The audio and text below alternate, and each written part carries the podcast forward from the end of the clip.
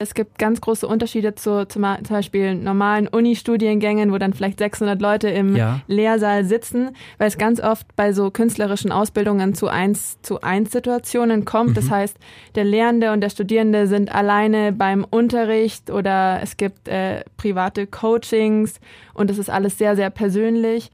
M94 5 to go. So ist der Eibacker. Na, zum Gleichern. Respekt, das ist das, von dem uns unsere Eltern immer erzählt haben, wie man mit anderen Menschen umgeht. Das klang als Kind manchmal schon ein bisschen strange, aber Sie hatten natürlich recht. Man wird in der U-Bahn angerempelt, Leute drängeln sich in der Schlange vor. Das alles sind eigentlich relativ banale Dinge. Aber auch in den anderen Lebenslagen, zum Beispiel während einer Ausbildung oder auch an den Unis, gibt es manchmal Vorfälle, die relativ wenig mit Respekt zu tun haben. Deshalb gab es auch gestern einen Aktionstag an einer Münchner Hochschule zum Thema Respekt. Und darüber sprechen heute Simon Fischer und Violetta Meyer. Vio, an welcher Hochschule war das denn eigentlich? Das war jetzt an einer Münchner Kunsthochschule und zwar der Hochschule für Musik und Theater hier in München. Und zwar äh, ist dieser Aktionstag an den ganzen großen Münchner äh, Kunsthochschulen, das heißt an der Hochschule für Musik und Theater, wo es mhm. eben auch stattgefunden hat, aber in Kooperation mit der Hochschule für Film und Fernsehen, der Akademie der Bildenden Künste und auch der Theaterakademie August Everding. Okay, das heißt, das sind relativ viele Hochschulen, vor allem aus diesem künstlerischen Bereich, Ganz in München genau. dabei. Ähm, Respekt, ja klar, auf jeden Fall ein wichtiges Thema, finde ich. Aber warum gab es denn jetzt eigentlich genau einen Aktionstag dazu, vor allem an diesen künstlerischen Hochschulen? Ja, das ist ja ein ganz breit gefächertes großes Thema, Respekt an sich.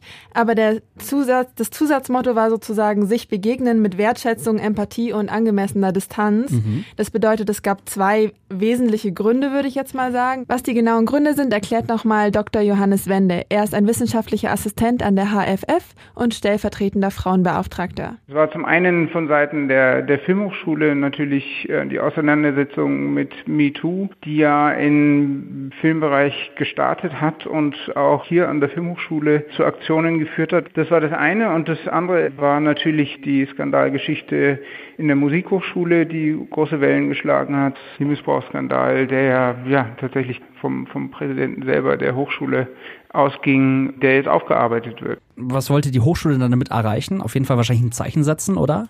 Dass man sich davon so ein bisschen distanziert?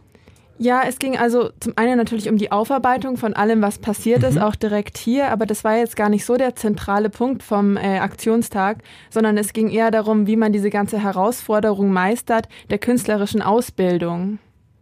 Okay, ähm, warum gerade in dieser Ausbildung und an diesen Kunsthochschulen hat das irgendwie nochmal irgendwie einen bestimmten Grund, was da irgendwie vielleicht bei so künstlerischen Ausbildungen anders ist als sonst? Ja, auf jeden Fall. Es gibt ganz große Unterschiede zu zum Beispiel normalen Uni-Studiengängen, wo dann vielleicht 600 Leute im ja. Lehrsaal sitzen, weil es ganz oft bei so künstlerischen Ausbildungen zu eins zu eins Situationen kommt. Mhm. Das heißt, der Lehrende und der Studierende sind alleine beim Unterricht oder es gibt äh, private Coachings und es ist alles sehr, sehr persönlich. Zu der sehr persönlichen Ausbildung sagt Dr. Johannes Wende außerdem, dass die Lehrenden in, in den künstlerischen Bereichen oft über relativ große Möglichkeiten verfügen, die Karriere ihrer Studierenden zu beeinflussen. Also ihnen Möglichkeiten eröffnen, ihnen Türen aufmachen, ihnen Stipendien ermöglichen, Ausstellungen, Konzerte ermöglichen können, in ganz, ja, im ganz direkten Austausch ist dann vielleicht auch eine komplett andere Situation, wenn auch diese Distanz vielleicht so ein bisschen dann eben verloren geht zwischen eben dem Schüler oder der Schülerin, der Studentin, dem Studenten und dieser Vertrauensperson, die man dann auch in diesem Prof oder in diesem Lehrer dann eben hat. Ähm, es hat ja da auch Workshops, glaube ich, gegeben bei diesem Aktionstag. Ja, genau. Also es gab zum einen Diskussionen, es gab mhm. Workshops, es gab Vorträge. Wie sahen die aus? Also das Überthema von all diesen äh, Veranstaltungen war, dass es kein Tabu mehr sein darf, über Belästigungen, Diskriminierungen oder halt mhm. sogar eben solche Übergriffe zu sprechen. Und zum Beispiel ein Workshop hieß äh, Die Macht der verlorenen Sprache. Da ging es eben um interkulturelle Kommunikation. Das heißt, zum Beispiel wir schütteln uns ja die Hand bei der mhm. Begrüßung hier so ganz klassisch. Kennt man. Und ja. dann schaut man sich vielleicht in die Augen und manche Leute schauen einem eher nicht in die Augen oder jeder hat auch seinen persönlichen äh, Raum, den er braucht, dass es ihm lieb mhm. ist, wenn ein Mensch vielleicht einen halben Meter entfernt ist oder mindestens ja. einen Meter. Interkulturell heißt dann aber auch, dass es in anderen Ländern wahrscheinlich nicht so üblich ist wie in Deutschland, dass es da schon gewisse Unterschiede gibt. Absolut, also diese nonverbalen Signale sind einfach überall anders und oft weiß man auch gar nicht, wie will das Gegenüber das überhaupt? Und da ging es eben dann darum bei dem Workshop, dass solche Missverständnisse einfach vermieden werden können und ähm, wie man sich unterbewusst so verhält, dass es äh, jemand anderem, dass man jemandem anderen nicht sozusagen nicht auf die Füße tritt. Wir haben ja schon von dieser MeToo-Debatte gesprochen. Glaubst du denn, dass diese auch eben in diesen künstlerischen Stellen wie dieser Hochschule irgendwie etwas verändert hat? Ich denke, dadurch, dass es ja diesen Aktionstag gibt, kann man sehen, dass es auf jeden Fall etwas mit den Menschen dort macht.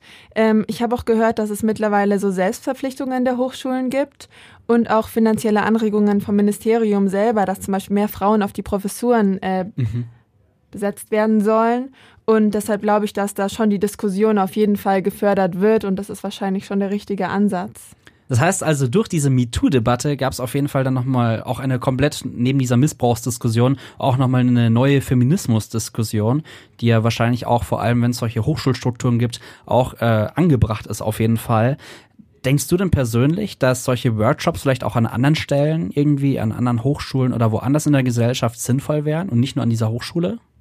Auf jeden Fall. Ich glaube, das wäre ein guter Anstoß auch für andere Hochschulen, also die eben in anderen Disziplinen tätig sind, sich da ähm, eine Anregung zu holen. Das denke ich ist ein wichtiges Thema für alle. Überall sind Frauen und Männer. Das wäre schon sehr sinnvoll.